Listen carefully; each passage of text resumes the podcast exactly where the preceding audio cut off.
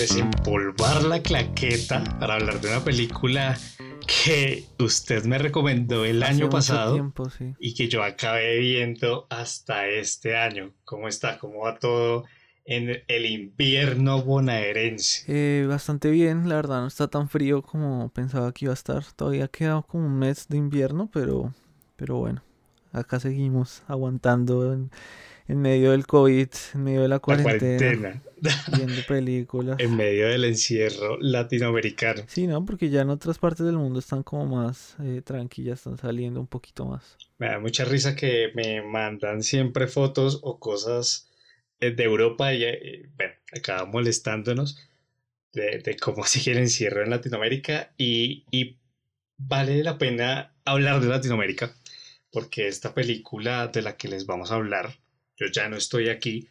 A ver, Daniel me la había recomendado el año pasado, si no estoy mal, a finales, ¿no? Eh, cuando fue al Festival de noviembre, Cine. Eh, porque yo estuve, tuve la oportunidad de ir al Festival Internacional de Cine de Mar del Plata.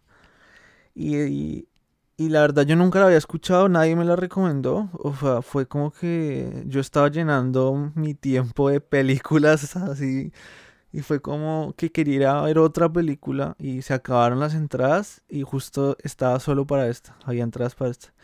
Y dijo, ya fue, voy a entrar a ver qué es esto. Y nada, me encantó, bueno, o sea, fue como me voló la cabeza, además porque lo lindo de los festivales es que está ahí el director y cuenta más cosas y tiene uno como la oportunidad de darle otra cosa a la película. Yo creo que también lo lindo de los festivales es encontrarse con estas sorpresas recuerdo yo eh, cuando estuve, estuve en el Fixi hace dos años y me encontré con una película, bueno, una película documental mexicana que hablaba sobre un caso muy particular de las ambulancias en Ciudad de México. Y esta película también desarrolla una historia muy particular en, en Monterrey. Vamos a hablar primero sin spoilers para los que no la han visto, pues nos escuchen hasta que entremos ya en materia. Yo creo que esta película, justo antes de empezar a grabar, estuvimos hablando sobre, sobre que esta película al final, para poder conversarla, se tiene que hablar con spoilers. Porque, con spoilers, sí. Porque cualquier tema que al final acabemos tratando, pues va, no sé si a arruinar, pero sí a dar luces de por dónde va la película. La película, Daniel, como bien lo decía, se estrenó el año pasado, se estrena en el Festival de Monte Morelia, sí, el 17 de octubre y este año entró a Netflix, que claro, le da un boom mucho más grande para poder aparecer ya y, pues, ser conocida por más personas. Realmente la película se volvió más conocida fue porque apareció en el catálogo Netflix, o sea, porque ya lleva un buen tiempo y, fue que apareció hace un mes más o menos y hasta ahora se empezó el boom de, la peli eh, en Latinoamérica, digamos. Sí, yo creo que se quedó, o sea, salió de ese entorno de festivales para ya pasar a un entorno mucho más reconocido dentro de todo. No sé si decir comercial, si esa sea la palabra, pero, pero que sí tiene más impacto. Bueno, no, no es un secreto para nadie que Netflix en Latinoamérica pues es el gran hit en cuanto a plataformas y el que más usuarios tiene. Pero la película también levantó un poco de, no sé si la palabra tampoco es rechazo, pero sí en, Colombia tenemos una expresión, levantó ciertos callos eh, en algunas personas en Monterrey por cómo mostraba su ciudad. Y al final está siento que es una historia extrapolable a cualquier realidad o cualquier país latinoamericano que tiene esta lucha de clases, que tiene esta diferencia social en la que se gestan las culturas urbanas, que, que Daniel, yo recordamos bastante bien hace 10, 15 años, era el tema de moda, ¿no? Pues los, los, los emo, los tectonic, los vloggers también, me acuerdo, metaleros. Creo que en muchas partes, sí, en muchas partes de Latinoamérica hubo un boom exagerado de las, de las culturas sociales y, no, eso no era cultura social, eso tenía un nombre muy específico. Mm, tribus. Eh, las tribus urbanas, las tribus urbanas. Y, esta película al final acaba explorando eso, acaba entrando en, en lo que puede ser a través de la música o de ciertas injerencias culturales la creación de una identidad y por lo que se puede ver reflejado alguien, lo que puede ser alguien y cómo eso determina también desde su actuar a su realidad, su futuro y, y demás cosas. El director es Fernando Frías de La Parra, un director relativamente poco conocido, mexicano, que esta es su tercera, tercera película. Y que el año pasado se hizo un poco más conocido por la película que desarrolla para HBO, en la que cuenta también una historia latina un poco, aunque con el género más de comedia. Sí, yo creo que esta película, o sea, como que también nos toca a todos, o sea, creo que todos los latinoamericanos nos llega a todos un poco más, porque como que siempre hemos visto como todas estas historias de los jóvenes en medio de la violencia, o por lo menos en, Colombia, cuanto que con tanto conflicto armado que ha habido y que siempre son los niños y los jóvenes que quedan como en la mitad de esto, y cómo es, digamos, también ver cómo ellos, eh, creo que una forma de como de escapar de, de su realidad es...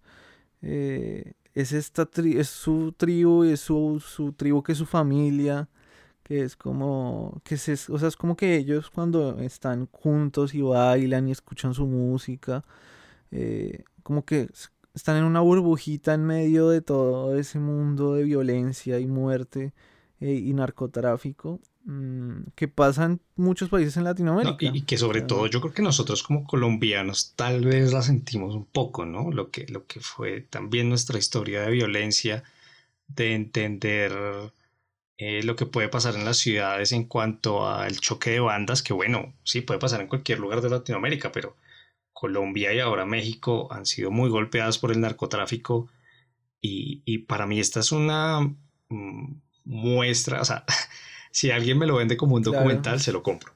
Porque además también vale mucho destacar que los actores son naturales, cosa que también ha pasado en ocasiones en el cine colombiano, como en La Vendedora de Rosas. Y creo que eso le da un carácter más, pues obviamente natural, pero, pero también destaca de cierta forma lo que puede ser vernos inmersos en ese entorno.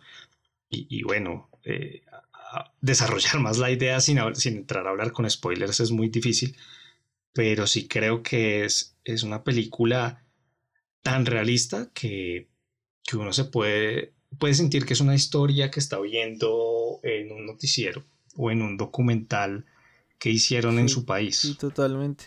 Sí, es como que, o sea, por momentos tiene uno esa sensación que está viendo un documental. Además porque, no sé, o sea, creo que para ser actores naturales y tan pequeños, o sea, todos los, los chicos que actúan en la, en la peli, o sea, la, digamos que los principales del, de la tribu urbana y eso, que son actores naturales, lo hacen muy, muy bien, ¿no? O sea, es, es, es increíble. O sea. Sí, uno, uno no siente que sea mm, como forzado, ¿no? Que estén, que estén en algún momento intentando eh, llegar a mostrar algo que no es y eso yo que destaca mucho en la película. Pero bueno, vamos, vamos a ir entrando con los spoilers.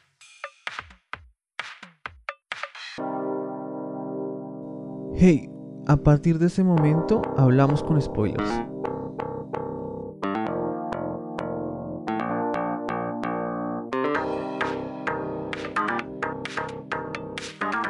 Ya para hablar más de los spoilers y entrar en detalles, yo creo que lo más importante de la película es, y lo más sorprendente, ¿no? Yo, usted no me había dicho nada cuando me la recomendó, y, y es ver que la cultura se llama cholombianos. A mí, es muy loco. La película empieza así y a mí me dejó muy impactado cuando explican qué es lo que significa la palabra cholombianos, que claro tiene, tiene una trascendencia sobre toda la película, y los tercos Tercos escrito con, con K. Que la, que la música es eh, Colombias, ¿no? Le dicen Colombias con K. Que porque se llama así. Porque, exacto, es una cumbia y vallenatos rebajados. Colombiana. Que acaban sonando como casi que la cumbia villera argentina. Que se me, hizo pues un poquito de gracia, ¿no? Es muy gracioso, bueno. Que uno, yo jamás me imaginaría que fuera algo que se escuchase en México. Además, en eh, esa, o sea, en un barrio eh, un, súper humilde, marginado de México, o sea, escuchar cumbia colombiana y vallenato colombiano con rebajada la velocidad, eh, es una cosa como que uno nunca puede pensar como, ¿esta mierda existe? O sea, ¿esto es real? Y, que también lleva el nombre de Cholombianos porque su apariencia física se asemeja a la que se puede determinar de los cholos peruanos. Entonces, claro, peinados extravagantes de colores, crestas, patillas largas de colores, pero todo relacionado en torno a un ambiente en el que, como ya decía Daniel, quieren escapar un poco de la violencia. El hermano del protagonista, Ulises, eh, pertenecía a una de las pandillas del barrio. El barrio dentro de todo tenía un ambiente en el que se respiraba la violencia, como decía Daniel, un barrio marginal, y todo este escenario que construyen ellos a través de la música empieza a generar un impacto narrativo muy fuerte, porque hay un detalle que creo que es desde el principio de la película que empieza a ser fundamental para todo, todo lo que va haciendo después el, la historia, y es el, el Disman, bueno, no el Disman, no, el, el, el MP3, por así decirlo, que es al final el que para mí expresa lo que es la vida de Ulises, lo que es su sentir, lo que es sentirse parte de algo y a partir de ahí construye narrativamente esa historia. Porque, porque Ulises empieza en su entorno seguro, por así decirlo, pero es nada más empezar la película que vemos paralelismos de tiempo. La narrativa no es lineal y vemos, lo vemos a él en dos espacios. El, New York, donde es inmigrante, donde están los barrios en los suburbios, donde no tiene pues ni siquiera cómo comunicarse, donde parece casi que un pavo real para muchos. Es, un, fantasma en la e, ciudad. Es, curioso porque es un fantasma, pero a la vez llama mucho la atención por su aspecto físico. Entonces hay una escena en la que pasa un estadounidense y le quiere tomar unas fotos y sin él entender solo posa, eh, mientras que los otros mexicanos con los que vive se burlan de él y al mismo tiempo vemos ese paralelismo cuando está bailando en su barrio en Monterrey. Sí, que es como casi un rockstar. Cuando llama a la emisora y pide unas canciones, cuando todos disfrutan de ese tipo de movimientos. Y para mí la película está muy bien construida en... O sea, su mensaje es tan claro y tan potente de mostrar lo que lo que puede ser la importancia de sentirse parte de algo. Sí, y de que, y también, o sea, sentirse parte de algo y de lo que uno está dispuesto eh, a hacer, ¿no? Por seguir, o sea, como por decir como, bueno, yo soy esto, no importa lo que me diga la gente, esto es lo que yo soy, esto es lo que a mí me gusta, es lo que me representa. Pero también eso cuando usted no, está en un entorno seguro, cuando no está en un entorno en el que pues está inmerso por más personas que lo siguen y piensan como usted, se le puede también volver en su contra y, pues si algo tiene el mundo real es que la diferencia puede ser vista en muchas ocasiones como el bicho raro. Y eso al final le acaba pasando a Ulises. A mí me parece impresionante el montaje de pues un director que relativamente no tiene tanta experiencia pero que sabe explotar muy bien la diversidad cultural. Porque cuando lo saca del entorno seguro en México y lo lleva a Estados Unidos es que vemos de todo vemos al latino que está en una situación de querer subir la escala social, vemos al latino que ya está deprimido, vemos al asiático que también es inmigrante y todo desde perspectivas de forma tan distintas de entenderse, ¿no? Vemos al, al estadounidense de ascendencia eh, latina, que, que, que, ya como que pasó esa escala del que llegó y tuvo que lucharla. Sí, ya él es norteamericano Exacto, pero que también siente que sus raíces vienen de allá. Y para mí estos, estos, estas formas de mostrar esa esencia son, pues le dan un carácter a la película muy real, muy fuerte, muy potente y que además, ya, ya lo dijimos con el MP3 que tenía Ulises, pero que está también acompañado por la fotografía, o sea, los planos cuando... La fotografía es espectacular. En general, muy, bello. tanto en México como en Estados Unidos. Los eh, planos de Monterrey son, son, generalmente planos muy abiertos en ambos sitios y es impresionante cuando lo muestra él en Monterrey en un plano tan rodeado de gente, tan arropado, tan acogido, y en Estados Unidos planos donde el cemento lo, ve, lo hace ver solo, o sea, se sube al metro y se ve solo. Sí, o sea, yo creo que, o sea, como que esta no es una película que le apunta, no sé, a ser tipo pochoclera, o sea, hacer... Eh, eh, como comercial. Eh, no es una película de, no es el típico palomera. no es, no es el camino del héroe, ¿sí? O sea, no es, o sea, no es una película que uno vaya a ver y que la vida no, él es el niño de barrio que no tenía nada y después por sus cosas de vida terminó siendo un millonario en Estados Unidos. Eh, o terminó, encontró el amor en Estados Unidos o el sueño americano. Uno siente que a veces las audiencias. Yo leía que, que Monterrey, Monterrey se criticó la película porque mostraba eh, una cara de Monterrey que no es la cara más bonita. Mientras que hay otras películas, yo no la he visto, una, una que está en Prime de Cindy la Regia, que era como si esa, esa, esa historia que usted cuenta, ese camino bonito de la niña que llega y cumple sus sueños. Y bueno, y aquí es diametralmente opuesta. Y a veces estas, a pesar de ser películas de un mayor y mejor nivel, independientemente de, lo que uno disfrute o no de cine, yo creo que es claro que tiene un mejor nivel de construcción. Eh, se quedan más cortas ante estas películas que usted dice palomiteras, pero, pero en el fondo, pues bueno, para la gente que le gusta el cine la va a disfrutar. Sí, además que para mí, la verdad, fue una sorpresa muy grata que la subieran a, Netflix. O sea, es como que fue esas películas que disfruté, o sea, como que me sorprendieron muchísimo en el festival que nunca había escuchado del director, que nunca había escuchado la película y, encontrarse así de la nada con una película así y que ahora esté en Netflix y que ya cualquiera tenga la oportunidad de verla fácilmente porque a veces creo que eso pasa con los festivales que hay muy buen contenido, muy buenas películas y ya después uno para volverlas a encontrar eh, es muy difícil o verlas otra vez en un cine o verlas en otro lado es, es complicado. Mm.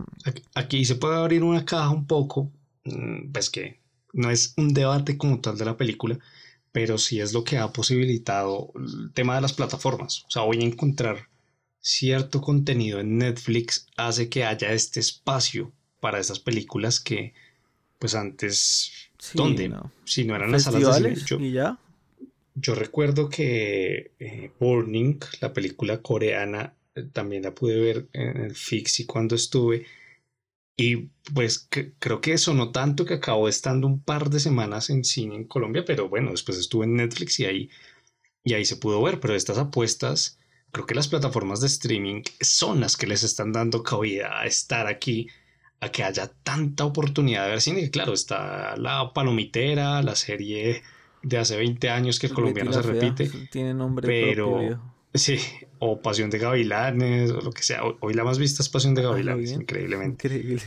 O sea, yo no puedo creer que la gente se repita esas novelas. O sea, yo, bueno, digo, bueno, Betty la Fea es como, no sé, es, un, es la novela por excelencia del colombiano promedio.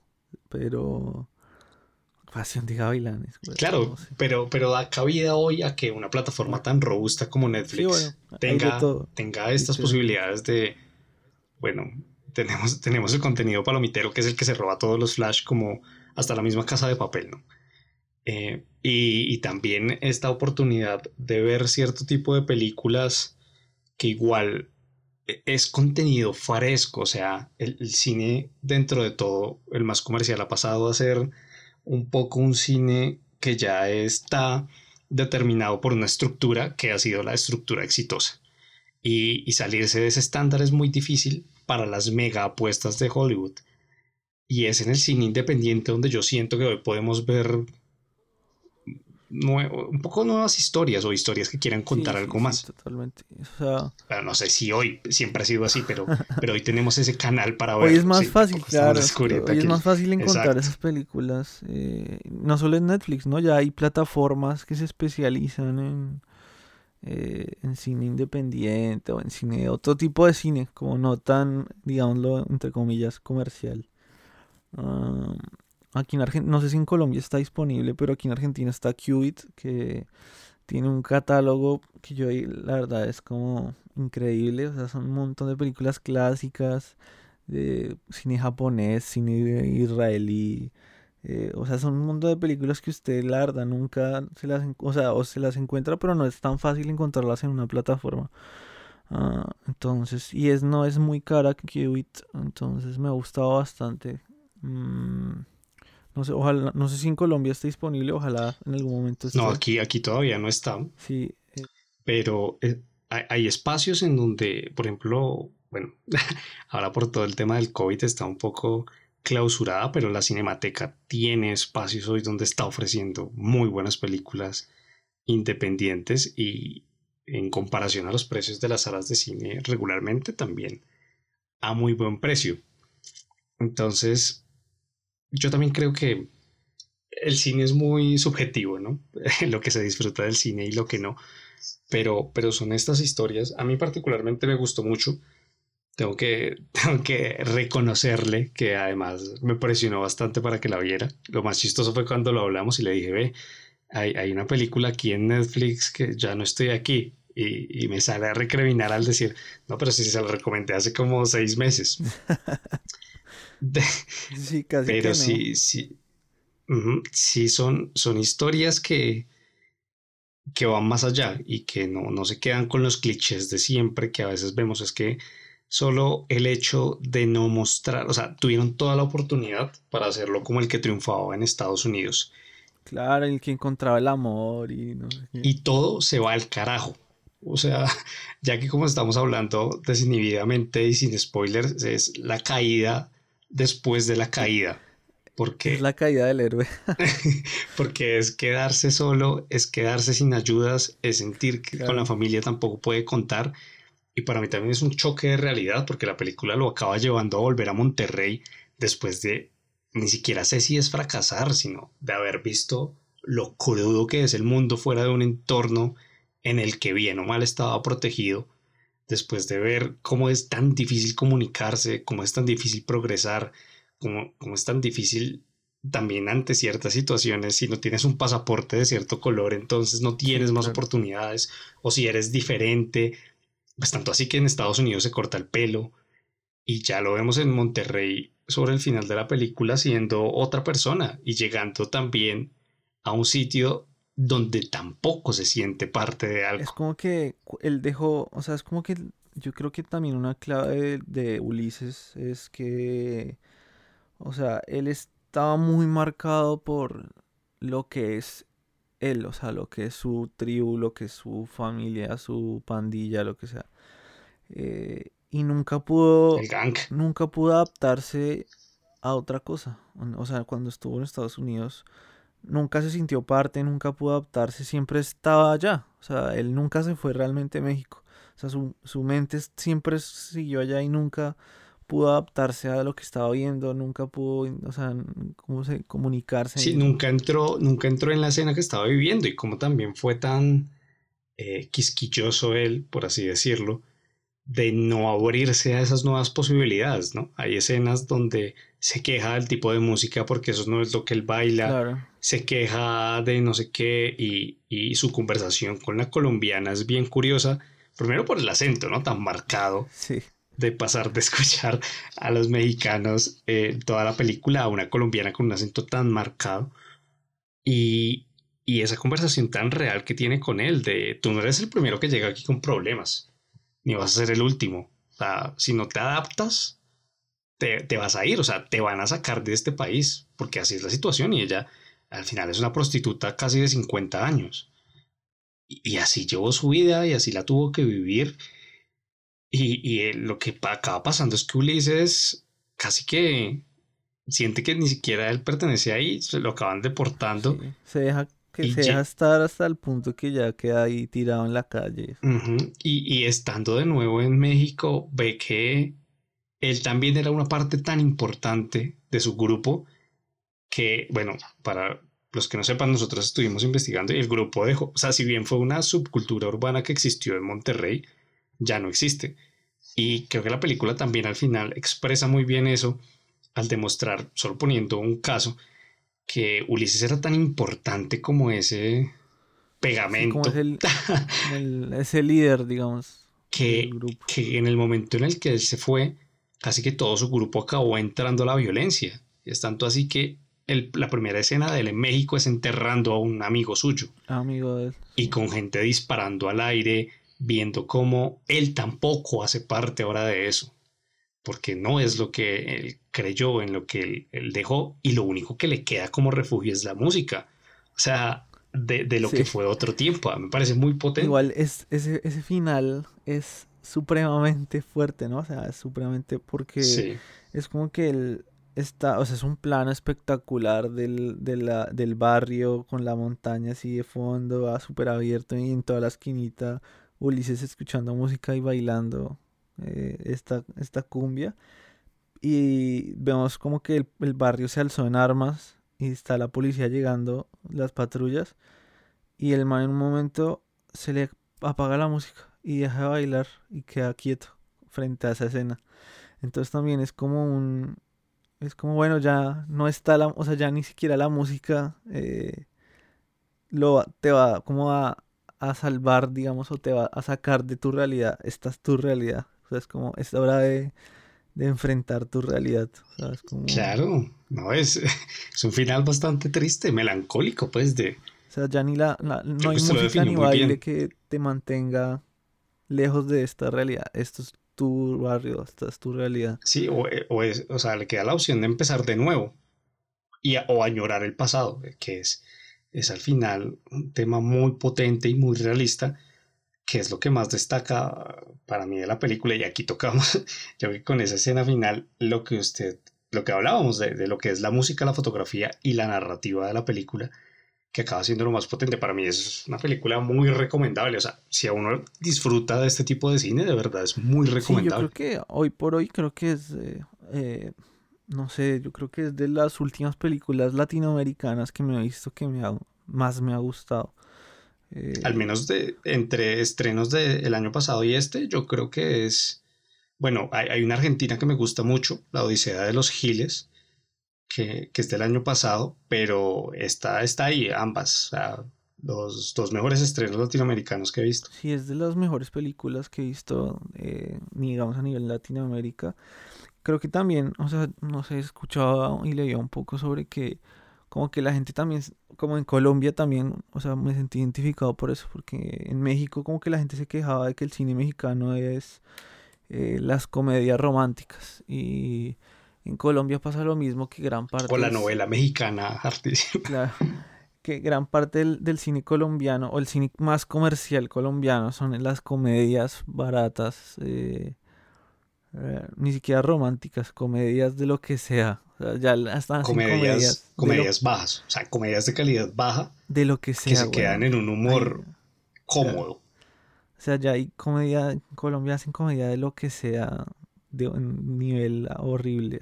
Pero yo ahí también siempre he sentido que, que es trabajo de las audiencias, ¿no? Como, como a veces pasa en muchos entornos, como el periodismo en el que se critica que haya notas light, pero la nota light es la más leída. Y eso a veces pasa en el cine. Yo no sé si llevando estas películas que quieren contar una historia a espacios más comerciales tengan el rendimiento que puede tener una de estas películas de un humor más banal. No, no, sí es... para mí lo importante es que existan los escenarios para poder ver todo, ¿no? Sí, entonces como que en lo que les decía era que hablaban de eso, o sea, como que es una película que realmente sorprendió, como que no, no es una película, es una película que rompió un poco como lo que se venía viendo en, en México, uh, criticada un poco, ¿no? Pero también he visto que como que los, muchos mexicanos también la, la alaban mucho. Eh, y creo que vale mucho la pena eh, como ver estas películas, ¿no? O sea, ver, ver esta película más si uno es como colombiano, creo que también se va a sentir un poco identificado con la película. Le va, a mí me dio mucha risa, o sea, le va a dar bastante risa escuchar ciertas canciones además, que eso, porque son canciones que uno ha escuchado. Eh, ¿Tan clásicas? Como en, no sé, weón, en Navidad o en reuniones así. Pues seguramente al menos una canción la ha escuchado a lo largo de su claro. vida. Entonces es muy gracioso, o sea, es muy chistoso escuchar esas canciones, esos vallenatos súper clásicos de tipo Lisandro Mesa, eh, rebajados así como una cumbia. con la, con la, así, con la, como con la guacharaca por allá atrás más lenta. No, pues yo, yo sí le doy, le doy un recomendado, una manito arriba. Claro, o sea, ciegamente vale mucho la pena recomiendo. Es muy, muy, o sea, desde técnicamente hasta narrativamente. O sea, creo que es una película que, que es refresca. O sea, creo que es como que lo mm. saca uno de lo que uno normalmente está viendo todo el tiempo. Ah, y está bueno darle esta oportunidad y que esté en Netflix, como que lo facilita un montón para que la vea, o sea, para que el alcance sea un montón, a todo el mundo la pueda ver. Ah, y yo también ahí, ahí sabe que siento que, que si pues, el que nos, quien nos está escuchando disfruta de este tipo de películas, Netflix tiene un catálogo de cine independiente muy bueno. O sea, uno a veces se queda con esas películas que ellos mismos, pues, su contenido de gran promoción y las grandes producciones. Pero, por ejemplo, Happy as Lázaro, una película italiana, creo que es del 2018, es muy buena. Y Bori, una película húngara, también es muy buena. Y son espacios que hoy está permitiendo Netflix. Claro. Que, que es otro tipo de cine. O sea, aquí tampoco uno puede salir a imponer como, no, es que es buen cine o mal cine. pues no. Es otro tipo igual. O sea, cada uno yo creo que considera que es buen cine y que, no es tan buen cine y que es lo que más le gusta o no. Pero al menos son historias refrescantes. Yo creo que esa palabra que usted dijo es clave. sí, no, no es rápido y furioso 10. es algo nuevo, distinto, que da perspectiva. Y, y el cine es eso, oportunidades de ver algo nuevo, que, que lo haga uno, no sé. Que lo haga uno sal refrescarse. Salir del cine y pensar y analizar otra cosa, otra realidad, otra. Que lo haga uno hablar con otra persona de, oiga, yo esa película, y ya. Queda uno ahí. Ajá, hacer un podcast y, estar conectado con, otro tipo de cine. media hora de Pero bueno, no, ahí, ajá. Les dejamos esas cuñas por si disfrutan este tipo de cine, de verdad, vean, vean esta película muy, muy recomendable. Y bueno, recuerden que nos pueden escuchar por todos los espacios disponibles de podcast que, hablamos sobre las películas, directores, lo que haya para hablar en el cine. Estamos principalmente Spotify, Google Podcast, Apple Podcast y síganos en nuestra cuenta de Instagram donde estamos subiendo recomendaciones en, en Prime Video y en Netflix principalmente. Ahí vamos a, tenemos pendientes las recomendaciones independientes. Sí, sí, ahí, vamos, poco a poco. Y nada, síganos arroba claqueta en escena. Y, y, nada, nos estamos hablando, nos estamos escuchando próximamente con más recomendaciones y más cosas que se vienen. Más tertulias de cine. Un abrazo para todos. thank you